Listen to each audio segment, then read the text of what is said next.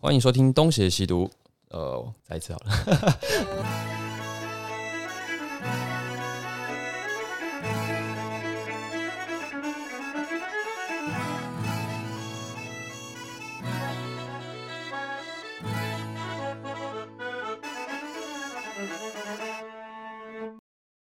欢迎收听《东邪西毒》，我是 Eric。我是 Jeremy，好，那我们今天要接着聊的呢是传记穆罕默德的第三章。那这章的主题呢是迁徙。那我们前情提要一下，穆罕默德在他的一个人生中的重大的挫折，就是他在麦加失去了他的保护人跟他的第一任妻子。他的保护人就是他的叔叔，他的妻子呢就是他的前老板。他在同一年或者是很近的一段时间，接连的失去了他的政治庇护跟他的经济来源，也就是说他很惨。他的第一个小节就叫做穷途末路啊，一直保护他的叔叔阿布塔里布过世之后，接下来这他的氏族就是哈须弥氏族的首领呢，就换成了这个谁呢？还是阿布、对，还是阿布，但是叫做阿布哈拉布，对拉哈布？啊拉哈布啊，不重要，反正就是记得另外一个坏阿布。哎，你也不用记得啦，反正等一下就忘记了。对 我们自己都记不起来了，叫人家记住，坏阿布呢，他就当上了个首领。这个也没有很坏吧？哎，我是简称嘛，嗯嗯嗯，你就说保护他是好阿布，嗯，不相相较没那么保护的，就是坏阿布。嗯这个坏阿布呢，一直想要把我们的穆罕默德呢赶出去这个氏族，因为只要赶出氏族就可以杀他了嘛。可是，在他当上首领之后，反而没有马上的把穆罕默德逐出氏族。那这个是不是让人家觉得有点费解？你都已经上位了，其实马上可以做这个事，为什么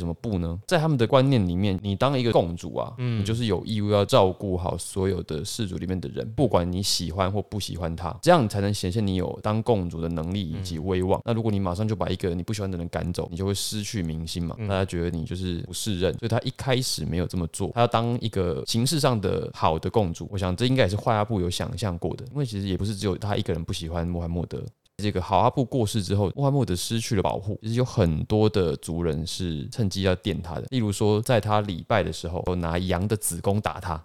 我实在不知道为什么要用羊的子宫打他。对啊，拿其他东西打不好，对，就我我想说，嗯，不要玩食物。不要 他或者说把羊的子宫丢到他家里去，或者是什么的。嗯，这这个好像你还送我东西吃啊，或许是某种的侮辱吧？诅咒，或者是羊的子宫是有某一种当地一些不好的寓意啦。也许。对，然后我们不知道就对，毕竟我们这读整本书，我们最难费解就是一些当地的风俗民情啊。对，那也不要怪我们说没有做功课，因为光是要读懂这本书就很费功夫了。我们有好不好？只是因为我们真的就是农耕定居民族嘛。对对啊，没办法。因为你拿绵羊子宫打我，其实我蛮高兴的。哎，今天加菜 该你说的哦。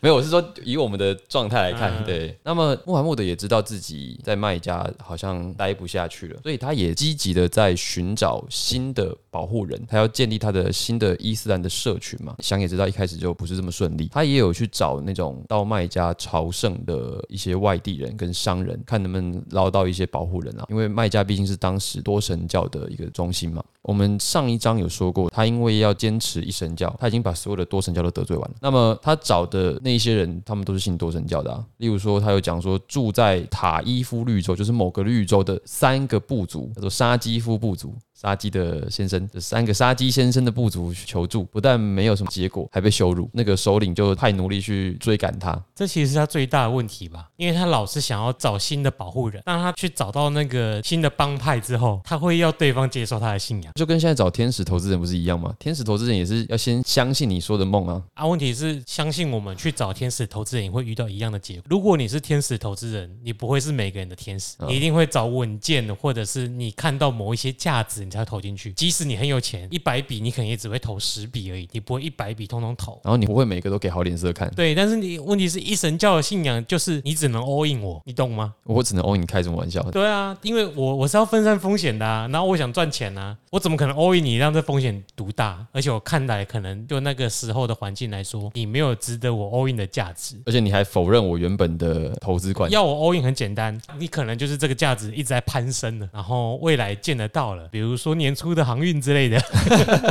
可能那个那通常那种公司或那种值得投资的标的，要你 all in 的时候，它早就已经有一定程度的发展，它也不需要你特别去保护了，你小心被坑杀就好了，一样的道理啦，通常都这个样子，所以它前面我们才会提到它有有那什么魔鬼的诗篇嘛。其实我相信，如果单以人的角度来说，因为我们真的不了解神，我们也没办法跟他通灵，但是以人的角度来说，这个就是他一直以来遇到的挣扎。比如说，他想找新的保护人，所以他需要给自己一个借，让自己可以容纳其他的信仰，但是发现这一套又对自己里面或里面的信徒行不通之后，他又要再绕一圈回来说这个是不可以的，这就是一直不断的矛盾跟冲突。那我相信这些矛盾跟冲突都是因为外在环境就这样子，就好像我们出社会一样啊，环社会就这个样子，你能够保持原本的理想去坚持些什么样的行为吗？这个就接到后面他的一个情节啦，就是说他到处碰壁嘛，那也一直被羞辱，结果这些挫折反而就把他的视野给打开了。他说他在这些寻找新的保护人的过程中遇到了一个男奴，这个男奴是基督教徒，就跟他分享了他们基督教徒的先知其实跟穆罕默德是一样的，所以他们交流的状况就很好。然后穆罕默德就认识到说，哦，原来这个世界上不是只有我是神的使徒，不同的地区也是有不同的神的使徒，比如基督教的使徒或者是犹太教的使徒，所以让他觉得，其实，在传道这条路上，他不是孤单的，也拓展了他的视野。因为他原本觉得现在所宣传的宗教只是属于卖家的宗教，就是神要传播给卖家地区的人的一个讯息，他只是卖家的警示者啦。可能是因为当时的人他们的交通不方便嘛，所以他们的那种地区观很重。他一开始就是把他的这个范围锁定在卖家而已。可是经过前面这么多的挫折之后呢，他发现他可以把他的眼光再放得更远一点，所以他也改变了一个策略，寻求保护人未果。那他回卖家，其实卖家也不欢迎他，所以他回去之前呢，有先找到一城里面的另外一个部族首领帮忙，由他来先暂时保护穆罕默德。在六一九年的时候呢，穆罕默德就开始在卖家对着那些朝圣者和商人在传道，就城内人其实没有理他了。他们无法接受的重点是，他们没有办法接受一个宣扬顺服和谦逊的宗教。那我这个好像前面也一直提到，他们好像对于顺服跟谦逊很有意见。这个我就不太懂以前他们多神教是怎么想的。这应该跟宗教没什么关联吧？啊，你说你在路上遇到了一些，为什么就是不肯顺服、不肯谦逊啊？本来就很多人的义务经营的喝呀啊，对不？有钱屌就大啊。当他很他人生已经很顺遂的时候，你要人家去信你的宗教，又要你谦逊，凭什么啊？不用讲那个时代嘛，你就在这个时代就好啦。你就去找个 T K 的人，我们不要说他有钱，有些人就 T K 铁齿人，通常他自己蛮顺遂的，没有遇到什么特别大的挫折，或者说他的心理状态非常的有自信，很乐观。那那种人，你要他谦逊、顺服你的想法，这本来就是一件蛮容易造成冲突的事情。你要那种谦逊，一定很简单，他自己遇到挫折。那如果他没有遇到挫折，那他干嘛谦逊？因为他本来就走得很顺啦。记得好像我们之前讲过那个电线杆上的那些标语嘛，就我凭什么要信？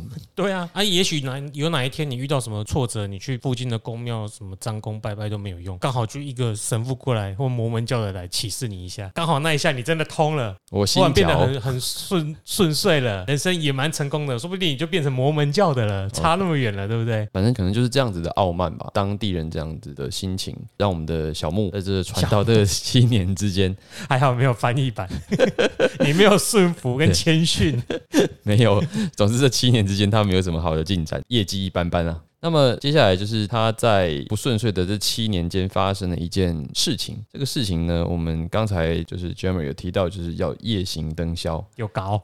要丢高，夜行灯宵什么意思呢？就是它指的其实是一次密契的经验啦。那密契我们可以说就是有点神秘主义，先知得到了某一种神的启示，如果说我们台湾人要比较容易懂的话，可能就是灵修的体验。灵修体验，然后把它具体讲，我觉得用龙猫来讲比较合适。龙猫你有看过的话，一定哎哎，哎，大部分的人都看过。嗯好，龙猫里面有个桥段，就是那个姐妹搬到乡下去，然后他们在田里面种了一些种子，然后晚上龙猫就来找他们，然后他们不是就有一个桥段，就是一拔那个田里面就长出苗来，然后再继续拔就长出一堆树，那段非常的梦幻嘛，也是电影里面很让人感动的那一段。然后早上起来一看，什么都没有。如果说把这样子的秘器具象化，就类似于那个梦境这样。然后我们的小小木的秘器是什么呢？有一次穆罕默德去卡巴圣坛附近找他的远亲，他就是干脆在附近找了个地方，他就彻夜的礼拜，累了他就在圣坛附近找了个地方小睡了一下，打个盹。就在打盹的时候呢，发现自己又被天使吉普勒唤醒，应该就是加百列吧。天使很爱找他，天使就把他带到耶路撒冷，就是基督教的圣域。不知道没有用龙猫公车载下去。如果我们继续用龙猫讲，就是是龙猫公车，或者就是《仙剑奇侠传》里面那个九剑仙直接御剑飞行，把李逍遥送去锁妖塔，送去蜀山。希望听的人都是七年级生啊。不过那个穆斯林有他们自己的叙述版本了，在八世纪的时候，有个叫伊本哈伊斯哈格写的传记里面，把这段密契的细节补充的更多。总之呢，就是天使吉普勒把穆罕默德呢抬到了天马布拉克的背上，这个天马应该叫 Pegasus，不过没关系，可能是穆斯林的天马，所以是布拉克。然后他们彻夜的飞到了耶路撒冷的远寺，去耶路撒冷到底要干嘛呢？就是去跟历代的先知会面。穆罕默德的这一段密契经验。实际上并没有大量的出现在《可兰经》里面，可能就是一小段经文里面有讲。那这段经文是这样说的：他说，赞美真主，超绝万物。他在一夜之间使他的仆人从近寺，就是卡巴圣坛哦，行到远寺。那这个远寺指的就是耶路撒冷的阿克萨清真寺，或者是犹太会堂。那因为这边没有很清楚，所以不确定具体是哪一个。总之就是到耶路撒冷了。我在远寺的四周降服，以便我昭示他我的一部分迹象。关于他的这段经验，《可兰经》里面就是这段像是在讲这个经过。但是呢，穆罕默德呢好像告诉过他的友人这一段事情的细节。穆罕默德就是只有见到了神的迹象跟象征，就是所谓的迹象跟象征，就是看到了这些先知，但是没有看到神本身。后面的人写的传记，就算再怎么样的加油添醋、穿凿附会，把前面讲的多么天花乱坠，但是最后去见神的那一个画面都是模糊的。他们就是为了要把神的那种不可描述、绝对的神圣性给凸显出来，所以不能讲的太实在，不能像我们比如说《西游记》讲那个什么西天取经，就讲的非常的具体，就是神不是我们所认知的神。超越了人类认知的极限，不是你的五感可以去描述的。对，除非用沙家的天无宝轮把你的六感全部哎五感全部剥夺。所以说，耶和华的拼字都是用什么子音拼成的，你没有办法去发声啊。耶和华是我们用中文译名去去把它写出来。那些字母它是没有母音的，就是因为我们没有办法描述它的存在，听不到，你看不到，你只能感受神的存在而已。各个版本里面比较共通的一个描述呢，就是说他到了耶路撒冷之后，还要经过七重天。七重天有点像以前那个《魔神英雄传》吗？对啊，对啊，对啊。孙达路那什么什么印度教、佛教也有这种什么几重天的说法，就是一层一层的。最低层就是看到了阿拉伯人的祖先，或者是说穆罕默德的祖先。第二层是先知，由近代到远代的。最后一层最高层的先知就是伊布拉辛，也就是亚伯拉罕。亚伯拉罕被认为是犹太教、基督教跟伊斯兰教共同的先知嘛。最高层的先知就是他，中间几层顺序我有点忘记了。摩西跟耶稣都在里面的。反正就是像我们一样，神上面是什么菩萨啊，然后在上面就是如来什么之类的，不同境界啦。关于这段夜行呢，可能来自于某一种阿拉伯的颂歌的形式。之前也说过，阿拉伯人非常的尊崇诗歌嘛。这个颂歌的形式通常是怎么样开始的？哦？它就是从一个回忆开始。Once upon a time，然后回忆突然来到英文，很难解。什么很久很久以前？对对对。回忆他失去的爱人。关于这段回忆之后呢，这个诗人就会开始描述他的夜行。那这个夜行是什么？就是要骑上他的骆驼，横跨草原，在广大无垠的寂静中面对有限的自我。应该是沙漠吧？为什么是草原呢？可能刚出发还在绿洲里面吧。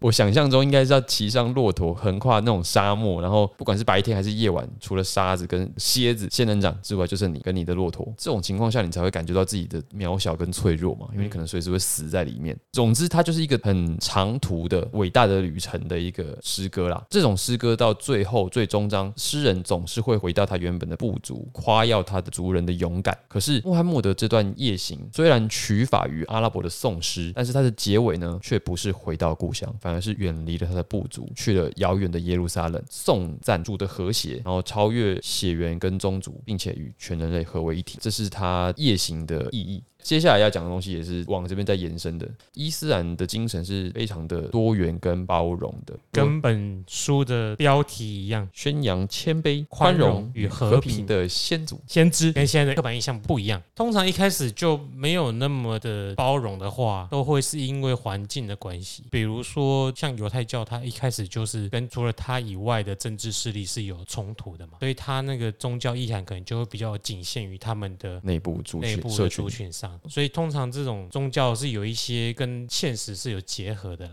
现在穆罕默德传的这一套，某种程度上有类似的性格，他自己也是觉得自己仅限于卖家。对，再来是说，这种一神教之所以可以互相有包容性，原理是一神教基本上都认为是真神在各个地区的不同版本，不管是上帝还是真主还是阿拉，都是神的别名。就是什么观世音菩萨什么三十二应化身，它有不一样的化身去度化不同的对象，就是这个意思了。都是同一个神。对对对，啊，其他就分灵体嘛。所有神派给各个种族的先知，互相之间都是兄弟，都是 brother。好，全人类都是一体的。对对对对对。哦，我们两个不是教徒在讲这个，好像人家就管。所以他们那个传教士都会说 sister and brothers，不会像哎，我们都会怎么称呼啊？啊，也是啦，师兄师姐，师兄师姐啊，差不多啦。我刚刚不是说 brothers 吗？书里面就有讲到说，在某一个版本的夜行，穆罕默德呢就请个摩西，请摩西呢，他的翻译是什么？穆萨，穆萨，对，请穆萨呢对穆斯林的礼拜次数提出一些建议，因为神一开始要求穆斯林一天要礼拜五十次，我光想一天要礼拜五十次，我把他打击都变折。嗯，对啊，我从早上起来开始礼拜就好了，礼拜到晚上还没有五十次都不知道。他整天都在做瑜伽。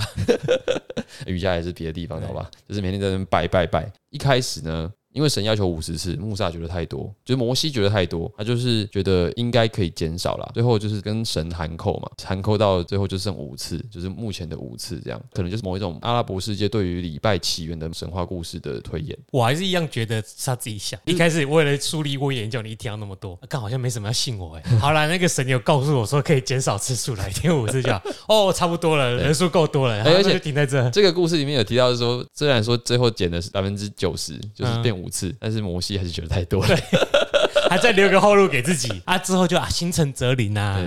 每个地区习俗就不太一样，有一些比如东南亚的穆斯林，他有一定一天要礼拜五次嘛。比如说印尼的穆斯林，他有时候可能当看护，他天也没有空给你礼拜五次啊。在实事上，他内心可能还是信仰的宗教，可是他不一定会在每个规定上都遵守。这个故事我觉得有趣的就在于说，一般你很难想象伊斯兰教还跟摩西有关系，因为摩西的工作一直都是去分红海。我们所认知到就是摩西分红海嘛，也就到这里了。你根本不会认识到在他们的体系里面是一起的。你看，像穆斯林的礼拜这么灵性的一个仪式活动，它居然纳入了其他宗教传统的谏言。这个故事其实是想要凸显在早期的伊斯兰宗教世界当中，多元主义其实是还蛮核心的。如果你是说真正要信仰，你就是要信仰真正的神嘛，而不是信仰某一个已经变成信仰的形式。比如说，像我自己是无神论者，但是你说我是不是一定这么坚持说世界上没有神？其实我也不敢肯定，因为我如果咬死说世界上没有神，那我是不是也是一种迷信？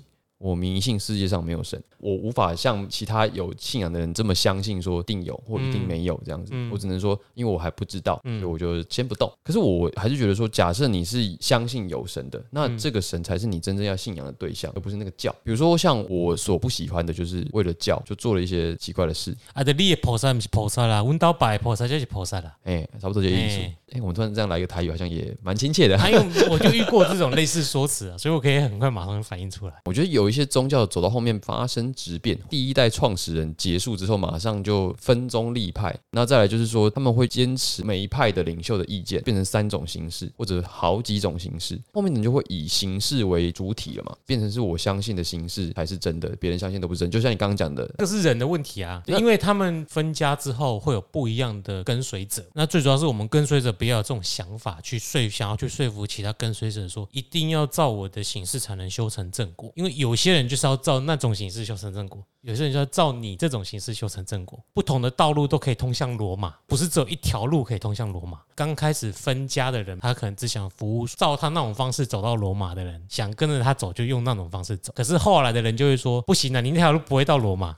你一定要走这条路才到，结果他们两个最后都没有要去罗马，他们两个在原地打起来所以我觉得那个可能跟一开始的分没有那么大的关联。重点在于你要怎么走到罗马是你的事啊，你干嘛去管人家怎么走到罗马？我们一直想要去试图说服人家走我们走的路，就是在路上吹哨子壮胆，其实没有用啊。你自己心里想怎么走就怎么走就好了。你也可以不要去罗马，啊像你现在就是啊，我去罗马啊，我现在在这边不是好好的吗？我觉得早期的伊斯兰教精神是不是如我们现在所想的，是真的被扭曲或误？误解，其实其实我们是不得而知的啦。我们接受到的时候就已经是比较负面的刻板的印象。对刻板的印象跟形式的，所以多少都会有一些误解，可能原本并不是这样子的，所以才会需要去了解人家原本的样子，才知道在发展的过程中，人为因素太多，会有很多的杂讯啊。古兰经的经文说：“舍顺服于真主而寻求别的宗教的人，他所寻求的宗教绝不被接受，他在后世将是亏折的。”这段古兰经的经文常常被用来证明，只有伊斯兰教是唯一真正的信仰，而且呢，只有穆斯林可以得到救赎。可是这段经文在当时啊，伊斯兰就还没有变成穆罕默德真正宣扬的教名。我们现在在聊的这段历程，在穆罕默德的还活着的时候，他没有给自己的教派定名，诶，所以这段经文如果是放在他们当时的多元主义去解读的话，它的意思显然就是完全相反的。舍顺服于真主而寻求别的宗教，意思就是你不是信神，而是你去信那个形式。是对，如果你只是信那个宗教的形式，那你所信的这个信仰，也许就不是真正的信仰，因为你只是信形式而已嘛。你信的是那个人为的东西，那你就背弃了你原本应该要相信的东西，所以你在后世会是亏着的。意思是这样子，他的意思就是，只要你是信真神，那么你用什么形式，那是你家的事。你要信基督，你要信犹太教，哪怕你要信佛，那都是你的事情。但是我们现在却很多人把它曲解成了，你不信伊斯兰，你的在戏，变成说你只能走伊斯兰这条路到罗马，其他都不行，这是有误会的啦。这是一条经文产生的完全相反的解读路数，这个真的是诠释学的可怕跟有趣之处。其实就是我觉得这本书这样讲才是对的啊！你要把它放到当时的时空背景环境之下，它原本要表达什么意思啊？你不能拿我们现在的话去错误的解读它，甚至不是我们的刻板印象而已。现今的中东地区也有很多的政治领袖会用这一句话去打击其他的敌对势力。你用明朝的剑斩清朝的官，对，所以就造成这种乱象啊！问题是他们所信仰原本的神或原本的先知是这么跟他们告诉他们的吗？显然并不是，所以我们就不要再误会那些穆斯林了，好吗？最后就说《古兰经》就是描写先知将启示传给另外一位先知嘛，从易卜拉欣就是传到这个伊什马仪勒，好名字不重要，从伊斯哈格传至穆萨等等的讯息，他们都是一脉相承的。《古兰经》在这里面纯粹它就只是前几部经典的确证，其他的类似东西像妥拉，妥拉就是旧约。摩西五经啊，福音书就是新约圣经里面多出来的那些东西嘛，还有这个古兰经，也就是三教经典，只是神在持续的自我显露过程中的几个时刻。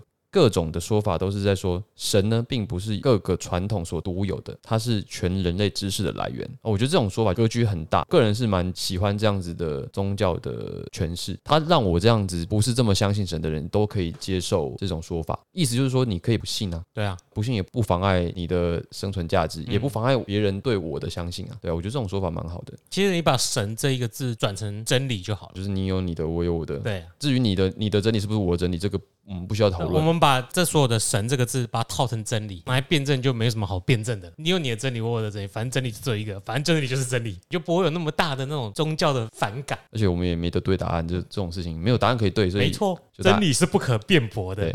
我们就互相笑一笑。对。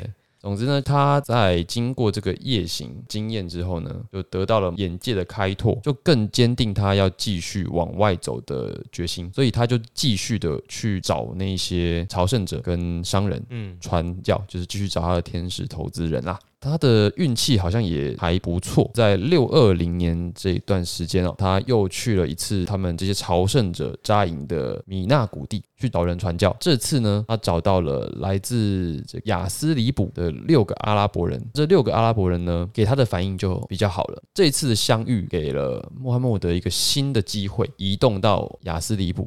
那这个雅斯里卜呢，就是我们现在比较常听到的一个地方，叫做麦地那。那麦地那是在麦加的北边，它是一个绿洲，八成都是绿洲了。哎，对了，大部分在阿拉伯半岛上面的城市，就是在绿洲居多。对，可是它就是在麦加北边的绿洲。那为什么说这次是一个转机呢？因为这六个阿拉伯人相信，如果穆罕默德真的是阿拉的使者的话，那么他就会是解决麦地那当前问题的最佳人选。我们后面就用麦地那来称，因为亚斯里卜有点难念。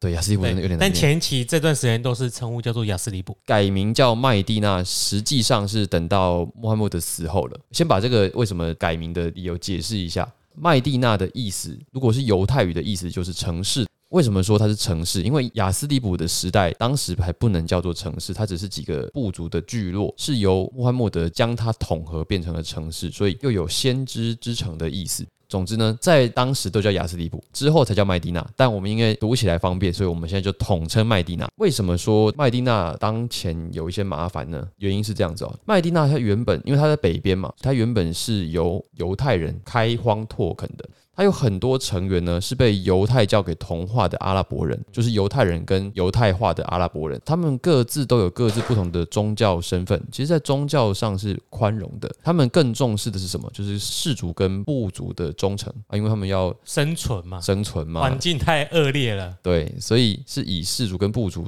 为优先的，因为当地是绿洲。所以他们的身份、他们的工作大部分都是农夫，他们种植的是这个野枣、棕榈树，就像那个我们以前打世纪帝国阿拉伯有没有？阿拉伯地形每次去挖的东西都是什么？就是棕榈树啊，还有一些果子嘛。赶快围城的啦！哎，对，它的地形很破碎，也有很多小河流，对对，围都围不起来。每次成块都不知道棋是从哪边冒出来的。我们那年代跟现在打法是不太一样了。现在打风快，现在好像以前我记得我们二十年前在玩的时候，有这么久吗？没有啦。哦，十五，十五，十五有吗？那时候流行是什么？十七分、十八分，我就要直升层了。十六。对，就拼快嘛。现在都要到二十几个村民，然后现在是拼封建先上去。我 get 到的，就是封建要先上去。我是很久没玩了，我现在看那个我都已经懒得操作了，我不玩。我也看，我已经怎样我都打电脑，我已经看不太懂，手速太慢。对，人家封建就上。民兵就要冲了，就要什么三民兵啊，什么肉马啊，什么之类的。那个时候就要开始封人家资源了。那我们那时候都在拼什么？谁先上城堡再来升兵？我们有公式啊，就是二十六加四。他们现在也有啊。可是我觉得城块的公式比较好记。我们拼的是第一支骑士嘛，对啊，两支骑士就可以去乱人家了。那个你就想啊，民兵没什么攻击力啊，他就是三加一嘛，他比村民就强一点。那他们现在就是先去乱对方了，对，先去乱。然后你还要什么 quick war，就是那围。哦，我看的好累哦，大家太厉害了，我们歪楼已经歪成这个样子。啊，没关系，总共拉回来就是说啊，就阿拉伯地图，对，阿拉伯地图，你就想阿拉伯地图呢，它的种植的东西呢，跟黑森林就绝对不一样，它的那个树一定是比较弯叶子的。再另外一点就是，他们除了是农民之外啊，你就想他们那个地方也不可能一直在种东西，他们同时也是优秀的珠宝工匠、武器制造师跟工艺师，像大马士革，我们以前玩游戏不是大马士革短剑或什么的，大马士革刀。呃，对对对对对，就类似这样子。为什么每次一讲到武器，好武器都来自于大马士革或者来自于阿拉伯地区，就表示他们很擅长锻造嘛？所以他们的身份就是这两种，他们是农民跟工匠。为什么要提这点呢？因为他们跟卖家的无来虚族就不一样，他们是有制造业的背景的，他们是工农阶级。对对对，总之呢，麦地那的居民的组成跟卖家有很大的区别啦。卖家基本上就已经是一个商业城市了，那里就是很多贸易马车啦，没有人种田。没有人在生产东西，可是麦地那呢是有人种田的，也是有人生产的。那再来是那个地方的居民呢，又也不是单纯的阿拉伯人，他是有比较多的犹太背景，因为他们就不是完全靠商业嘛。那我们前面有提过说，为什么穆罕默德在当地没有受到强烈的排斥，就是因为商人其实并不是这么 care，他有钱赚就好了啦，有钱赚就好了，就是有钱没良心这样子的状态。可是以也不能说没良心吧，你莫名其妙要保护你，然后你又那边，我现在很站在商人那边在讲。之前有说过，他们转成商人之后就丢失了很多传统价值嘛，对不对？对对对，这个这个想起来对吧？对吧？可是麦地那不一样，他们还有很多的游牧民族的价值观被保留下来。嗯，但是就是这个但是最可怕，这种价值观里面包含了什么？就是对外族根深蒂固的敌意啊，也因此他们一直都不能变成城市，反反而没那么宽容。没有那么宽容，也没有办法族群融合，他们就一直是好几个部族互相砍杀、打来打去这样。原本是犹太人嘛，后来在六世纪的时候呢，有一支叫做盖拉族的阿拉伯部族，从阿拉伯半岛的南边就迁徙到了麦地那，相当于从南边迁到北边去，其实是蛮长的一段路。那就搬到麦地那附近，就跟犹太部族是邻居了。盖拉族呢，又形成了两支不同的氏族，这两支氏族叫做奥斯跟哈兹拉吉。阿拉伯人呢，逐渐取得了领土，他们也建造了自己的堡垒。那到了七世纪初的时候，他们的势力已经比原本的犹太部族再强一点点了。当然，就是你说住在一起的两个邻近的部族，互相会有一些冲突嘛，有些经济争夺，这是难免的。但是他们大致上是可以共存的，他们还是有互相尊重的地方，而且也互相需要啦。因为阿拉伯人还是擅长运输嘛，他们就是当地人，他们懂得怎么运输。原本的犹太部族是懂得制造的，在供需上他们是有取得一定的平衡点的，跟那张家跟富潘达的状态是差不多的，互相有一些冲突，但是本质上还是可以共存的。可是呢，到了六二零年，就是穆罕默德去传教遇到那六个阿拉伯人的时候呢，阿拉伯部族的奥斯族跟哈兹拉吉族之间，他们已经打到天昏黑地，不知道什么有什么冲突，他们就是互相争夺了。那所有人都在征战中疲惫不堪。那其中有一位哈兹拉吉族的一位首领叫做阿布拉 阿布杜拉伊本乌拜，好，我们就叫他伊本乌拜就好了。伊本乌拜他决定要我觉得你应该聪明一点，这样，所有都简称阿布，不是？啊，你这样啊，每个都阿布你也很难讲啊。反正 大家详细要搞清楚，自己去看书。啊，没关系，后面我们就讲他的小名嘛，就叫做伊本乌拜。伊本乌拜他就决定退出他们这些部族的争斗，因为他退出了，所以就有一种公道伯的形象就出来。他们就说，哎，你这个人，因为你不跟人家争，所以你是比较公正的。所以有些阿拉伯人就觉得他可能可以当做我们的领导。可是，一来是因为阿拉伯人讨厌君主统治，而且再来是哈兹拉吉族的其他首领，他们也不愿意把他们的权力让给伊本乌拜啊。阿拉伯部族的争斗以他们当地的现状来看，搞不定怎么办呢？他们势必要怎么样？找一个外来的仲裁者嘛。那如果这个仲裁者还是神的使者，那是不是更有说服力？这个前提是他们当地已经有犹太的文化，对他们可以认同这个所谓神代表神的仲裁者，他们跟犹太部族混久了，对一神教是不排斥的，所以甚至是有相信的，打着这个旗子来瞧事情哦，大家都能够接受啦。如果我们从现实面来看，也许就是这么一回事啊。嗯他有这个地基，跟卖家是不一样的。因为卖家我们前面讲过，他们是多神教嘛，然后再来是大家看着穆罕默德长大，穆罕默德就隔壁小屁孩，我哎，们看你跟我说他先知，怎么可能？哎，但是麦地那的人没看过他外来的和尚，来念经了，对，而且再来是什么？这两个部族在此之前是没有自己的经典的，也就是说，他们对于隔壁的犹太部族相比，他们是有一点自卑的，因为犹太部族是有自己的经典的啊、对，对，所以他们自己没有。他们是经书的子民，啊，我们不是，我们什么都不是，有一点低人一等。那今天突然说我们也有哎、对这种自我认同的强化了。所以他们就觉得穆罕默德如果可以来，那就最好了。对穆罕默德来说，这当然也是一个好处啦。终于有个地方可以让他重新再发展，而且相对是有利的，就像是刘备得到荆州一样。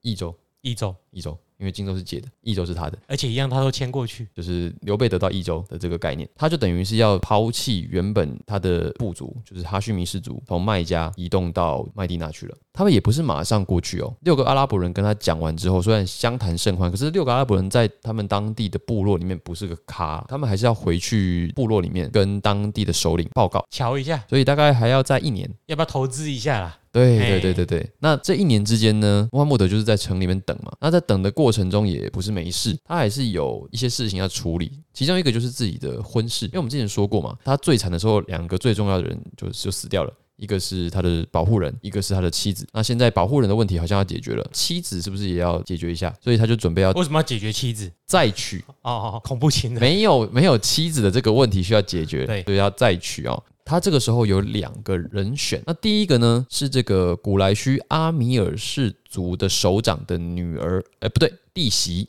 对了，这个关系真的很复杂。在看这本书的时候，首先要把结婚这个概念不能跟我们一般现代的结婚的概念混在一起。对，我们先这个我们后面要好好对讨论。我们先先讲一下，这两个人是谁？然后这个结婚不是那个结婚，我们先把它暂且撇到一边。首长的弟媳叫做少达，好，就记得叫少达，她已经结过婚了啦，也就是说她就是一个寡妇。第二位呢是他的最初的信徒，也是好朋友阿布巴克尔，简称阿布。不行啦，就是巴克尔。好，对对对对，巴克尔的六岁的女儿阿伊夏，六岁哦，对，六岁哦，小女孩哦。又是现在一直在被批评的一件事了。那他们是在一个典礼上订婚的，而且订婚的时候阿伊夏还不在场。阿伊夏意识到自己已经有婚约的时候，是他妈跟他说：“你以后不可以再出去玩了，不可以跟朋友在外面玩，你得带回家玩。”他才意识到哦，原来我身份不一样了。那么这种女眷的观念、结婚的观念，在西方引发了有一些争议，就是说代表了淫乱、心术不正。不用说西方啦，就是现代啦，我觉得，现代好像也是、哦、因为毕竟现代就是比较一夫一妻制嘛，西方化，就是现代化，就是结婚是爱情的对啊，自由恋爱的结果。结果。可是如果回到那个时代，就是当时的阿拉伯半岛，一夫多妻是比一夫一妻来的更常见的，反而穆罕默德的第一任婚姻才是一个罕见的状况，因为他就是那个时候没搞头嘛，他就是一个穷小孩，所以只有一个老婆。哎、相较之下，妇女的地位还蛮高的。他们的结婚哦，通常是带有实际的目的的。比如说，因为他们当时就是会有很多的争斗嘛，在政治目的之前会有首先的生存目的，比如说可能单纯的掠夺，去掠夺别人，然后被人家干掉，或者是被掠夺被干掉，像这样子的状况，就可能会有死掉嘛。就是部落之间的争伐，也可能像因为冲突时常发生，男丁大量死亡。那他们女眷怎么办？啊，那个是自然环境的关系，对，资源会集中在少数人手上。那当他拥有资源的时候，他有能力就可以去照顾更多的。我看到另外一种说法，就是因为男丁大量的死亡了，男丁大量死亡，你有很多女眷是需要被照顾的。对啊。把他们纳到自己的保护伞里面，啊，那种婚姻关系跟我们现在想象的不太一样。对啊，因为我觉得这个是一脉相承的脉络。你本来就在阿拉伯半岛上，就会先发生像我讲的那一种，接下来就是人开始多了之后互相征战，所以这个风俗就可以保留下来，因为你已经有这个观念存在你的生活当中了。所以这样的观念继续存在，对他们来说并不奇怪。然后接着再继续演进呢，就会变成部落上的结盟，血缘更相近。出于权力或出于实际需求，很自然的一件事情，一夫多妻。而且这里面不一定都是恋爱，或者是绝大多数都不是，它是有实际的目的的。以前的文明里面，一夫一妻也不是很少见，也很少见嘛。嗯，中国也是这样子，然后这其他地方也是。比方说中国台湾发展期间，也有一些富商。不用啦，可能我们阿昼阿台那一代就已经有睡衣。啊，你同时有一些同时代的母系社会，它也是一妻多夫啊。不要拿民国的剑斩西元六一零的官。对，那可能当时的某一种实际需求啦。那我们现在标准去看，你就会觉得他们好像这样做不对。但我觉得你用现在的标准去看当时的世界，才是有问题的。除了这种政治目的之外，因为穆罕默德正在做的事情，你刚我们刚讲天使投资嘛，你也可以说他正在创业，他正在用一种部族以外的凝聚力在建造一种新的社群，这个是很实验室的。他的宗教是社群性非常强的，伊斯兰教的这些教穆斯林社群。对，那个穆斯林社群在当时可能是一种很实验性的东西，是新的形态的一种社群，也是需要某种传统的价值观来帮助他建立这个社群。所以他后来其实也缔结了不少这样子的联姻，好像六个吧，反正蛮多。后面提到大家也想不起来有几个了，很多个。你说他们每个他每个都爱吗？我想可能可能都爱，可能都不爱，或者是爱的形式不一样。比如说娶了之后，可是把。像女儿一样对待，或者当妹妹一样对待，就是总之是需要的，就是他可能是因为需要才缔结这个婚姻的。大多数都是需要，有可能是为了拓展信仰到新的社群，或者是保护自己的部族，或者是保护当事人。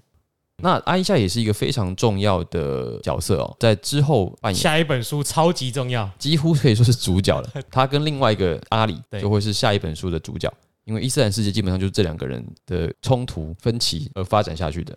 那我们回到六个来自麦地那的这个阿拉伯人哦，他们再去找了穆罕默德，而且这次又再找另外七个人。那他们跟穆罕默德见面之后呢，承诺他们以后只敬拜阿拉，发誓服从穆罕默德所规定的一些指令。这次的内容叫做阿卡巴誓约，这代表什么？就是他即将进入到一个新的社群，也就是麦地那的社群，刘备入蜀，准备入蜀。对。张松来了，你说一开始呢有没有一些反抗势力？哎，还真有。绿洲的部族之间的仇恨是很激烈的嘛，也不是每一个部族都愿意顺服。例如说刘备入蜀不是有遇到一些困难嘛？比如说严颜啊，或者是这个这个张任啊，有一些反抗。就是有些人一定是永远的反对党在这里呢，没有永远的反对党。奇迹又再一次的发生了。原本反对他的这个当地的部族首领，那叫做伊本穆阿治哦，他也是反对伊斯兰教。可是呢，当他听到了穆罕默德的讲道之后呢，又被那个美妙的音律所感染吗？对，他又被这个神奇美丽的讲道所吸引了。他就问说：要怎么样才能够加入呢？对，要在哪里才买得到呢？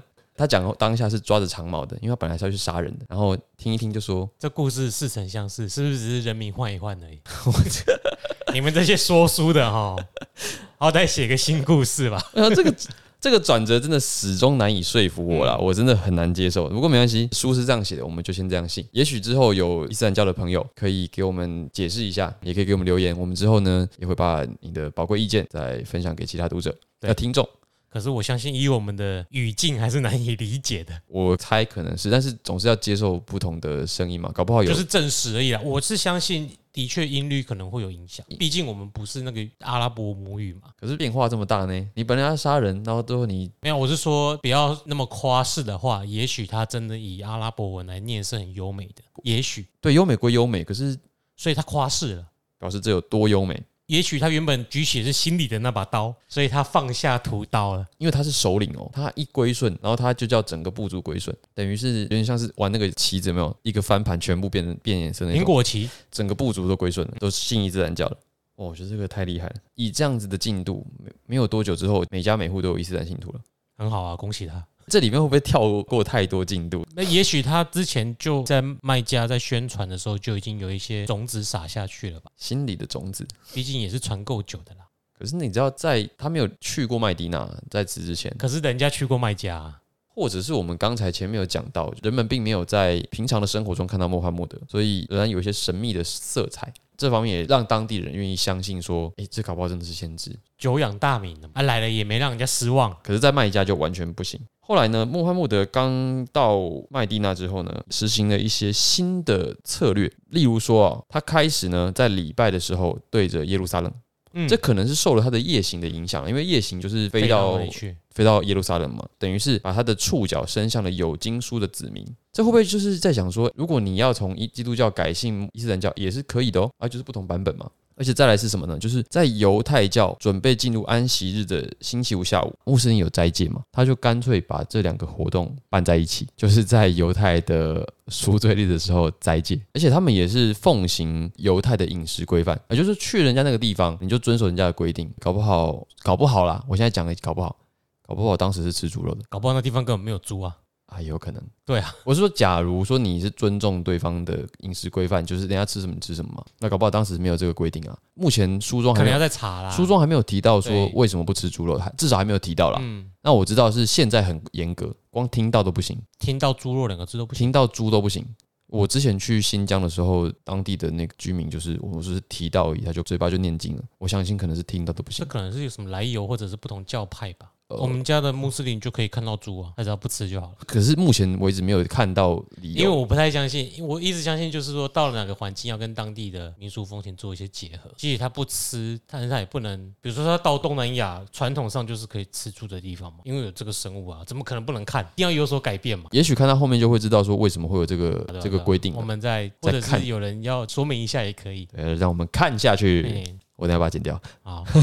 但我一直觉得不能吃猪肉，是因为环境的关系。那我们就不知道嘛。现在就是也许那地方烂掉的太快了，像你刚刚讲，就是没有会规定不能吃，应该是因为某些情况。清真的意思就是洁净嘛，对啊，那可能就是不洁了。你也许在他们某一些后来的什么神话当中，猪可能有什么不洁的代表，但我觉得这不洁的代表可能跟起源的当地的风俗文化有关，嗯因为像猪肉是最不能生吃的嘛，你像牛肉生吃都还没有那么大的问题，猪肉因为寄生虫太多了，所以可是以前也不知道寄生虫啊，就是因为不知道寄生虫，所以才会把它视为是不洁啊。就吃的出事。因为你不洁，所以你吃了就一定会很容易生病啊，所以不吃是最好的。但是生吃羊跟牛就不会有那么大的困扰，推测啦。总之推测就，像吃海鲜就没关系啊。而且生吃的历史很早，对啊，好吧。总之呢，这里就其实还是展现了穆罕默德在初期的多元跟包容，就是你看他可以跟犹太教这样和平共处，跟基督教也是和平共处，大家没什么问题，都好好没有圣战哦。没有圣战，什么都没有，都好好的。那后来变成那个样子，实在是他可能自己都没有想过，因为对他来讲，他们都是属于亚伯拉罕诸教嘛，不同的派别聚在一起，这不是很自然的事情吗？为什么要互相攻击、互相排斥？没有必要。那么等于是说，他到麦地那之后效果不错，所以他也决定，那我就要转移阵地了，我准备要从荆州去益州喽。搬家，他也是在招募麦家地方的穆斯林跟着他一起去，这一定是一个重大的决定啦，因为你要离开家园，代表什么？就是代表你不会再回来，你要脱离原本的宗族，以后不会有人再保护你了，你不能再回来了。更甚者，就是这是一种背叛的行为，所以这样一件事情。我想，不管是他自己还是当时选择离开麦加的穆斯林来说，都是人生的重大决定。而且呢，因为这一次的迁徙，穆罕默德还差点要被暗杀，因为大家也收到风声说穆罕默德要背离他的部族了。因为他背离了，所以可以光明正大的干掉了，所以就准备好要下手了。这个暗杀行动当然就是失败了嘛，否则也不会有后来的的发展了。那这个暗杀行动是怎么失败呢？我觉得这也是有一点戏剧性啦，因为当地有一个算是一种文化传统，就是你不可以在这个男人的女人面前把他杀死，不能在男人的女人面前把他杀死。就是不能把那个男人杀死，这样子。那个女人是妻子，是女眷女眷。不能在女眷面前她的男人杀死。显然现在也没很少人在遵守这一个规则。哎，我不过我们现在也不是那个杀戮的时代了，所以没有，我是在说战事频繁的那些地区啊。哎，可是如果说是在城市里面，好像就不存在嘛，因为你如果战事平人都是在外面打，在练武士打，不是有一些掠夺村庄的事情发生吗？可是那个可能就不讲武德嘛。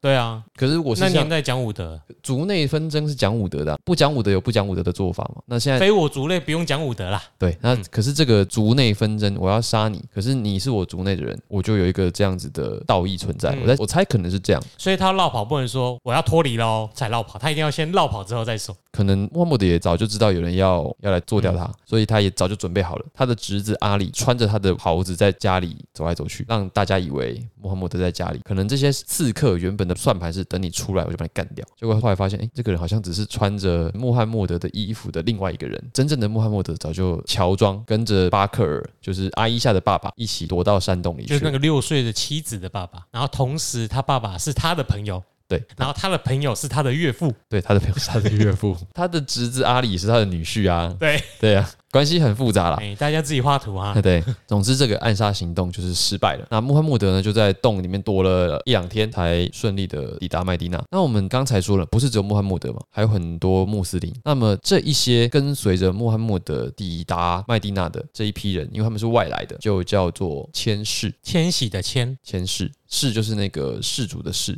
就是你下象棋那个士了。对，士林的士啦，士林的士。那么相对于这种就是从麦加过来的这千士呢，原本在麦地那就成为穆斯林的呢，就叫做俯士。俯是辅仁大学的辅哦，辅士。那么千士跟俯士之间呢，一开始哎，他们就是荆州集团跟益州集团，我们简单解释一下荆州集团跟益州。要解释这个吗？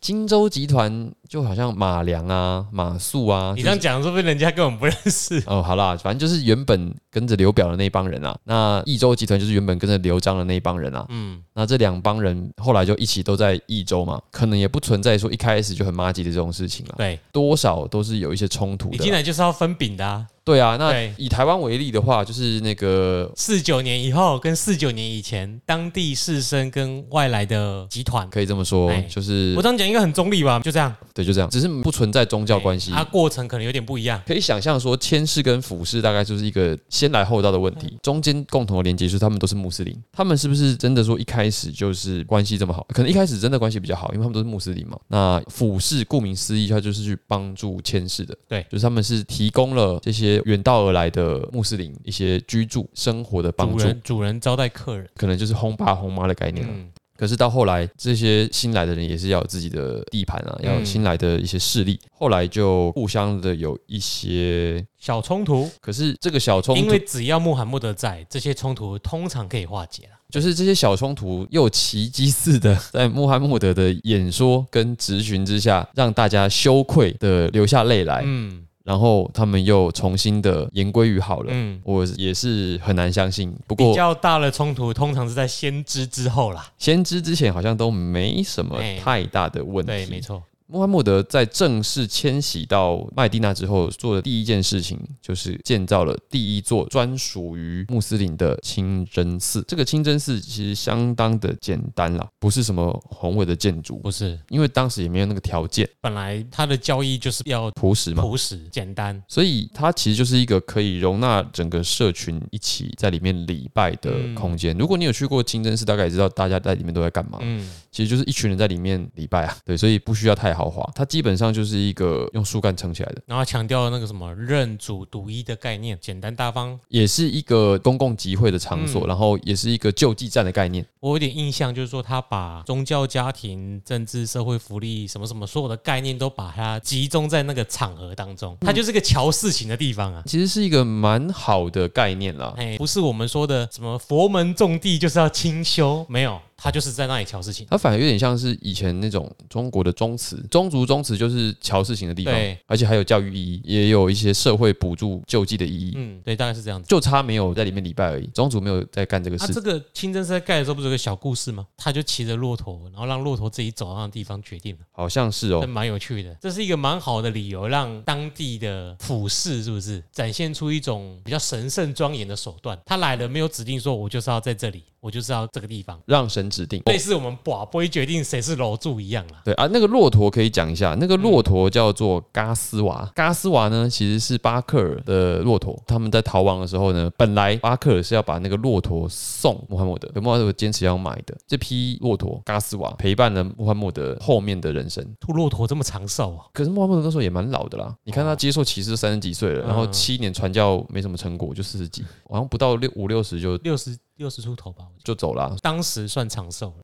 骆驼也活二三十年不是吗？等一下，我也不知道骆驼平均寿命几岁好，跳过。不知道的事情不要乱讲。总之，嘎斯瓦就是在麦地那里面到处走，嗯最后在一个地方停下来。那那个地方就是盖清真寺的地点，真的是宝贝啦，点到哪就有。点宗教意涵呐、里面有没有什么控制不知道，但嗯总之就是在那个地方盖了一个清真寺，也是简单的清真寺。除了讲述认主独一的理念之外呢，他把他的妻子安置在了清真寺的附近。那这个是某一种价值观的体现，公共跟私人之间的分界不应该这么的明显。我们现在好像会比较强调说公私要分明，可是他那个时候好像并没有这样子。就是我们这个文化跟穆斯林文化有点区别的地方，因为穆斯林的生活就是哪个方面都是有宗教的，从这里就看得出来，他的家庭、政治、社会，通通都是通通都是混在一起的。两性之间也不要有差别待遇，不因为你是女性就住在比较偏僻或者是比较不好的地方。跟我们现在还有他们对于女性的理解是不一样的。后面我们可能扯到一些蒙面的事情，还可以再介绍。对这个我们卖个关子，对先不讲，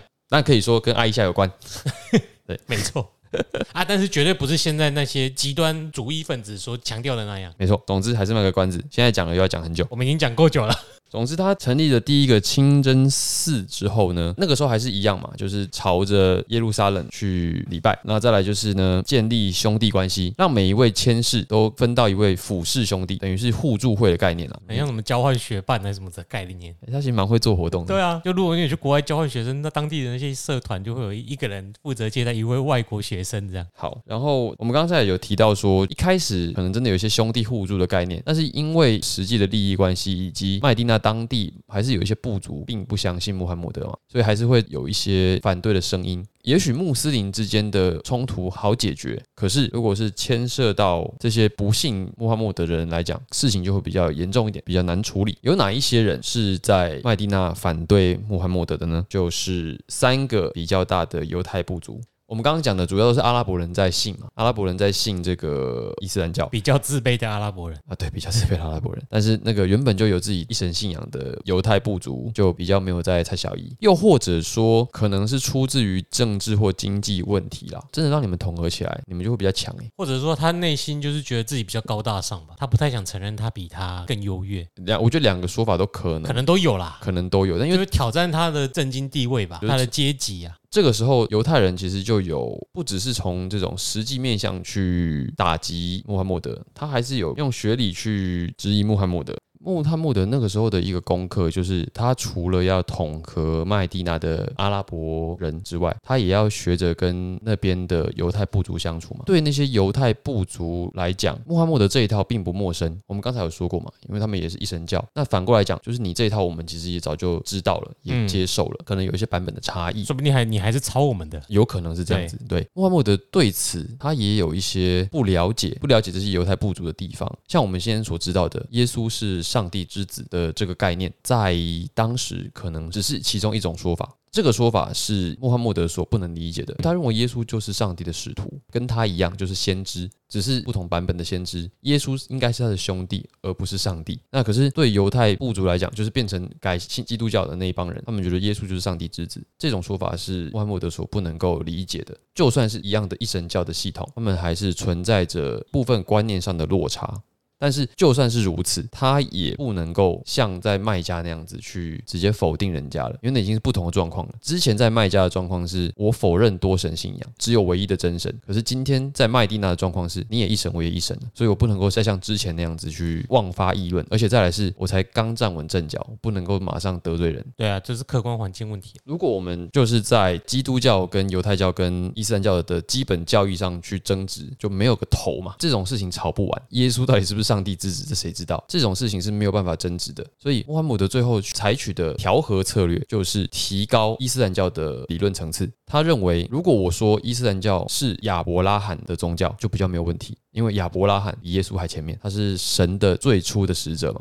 那我就提高到这里，大家没有意见了吧？也因为是这样子，所以后来又做了另外一个重大的决定，就是他们礼拜的方向从耶路撒冷再改回麦加。麦加那为什么改回麦加呢？因为传说中麦加是由亚伯拉罕跟他的儿子以实玛利共同建造的，所以我们崇拜亚伯拉罕，所以我们又改回到朝拜麦加的方向，对麦加表示崇敬。同时可以巩固原本谦氏对于原地的认同。你们要谨记我们原本的故乡。有一天我们反攻到，不是反攻麦加还用得到。好，那这个时候就会提到另外一个新的麻烦。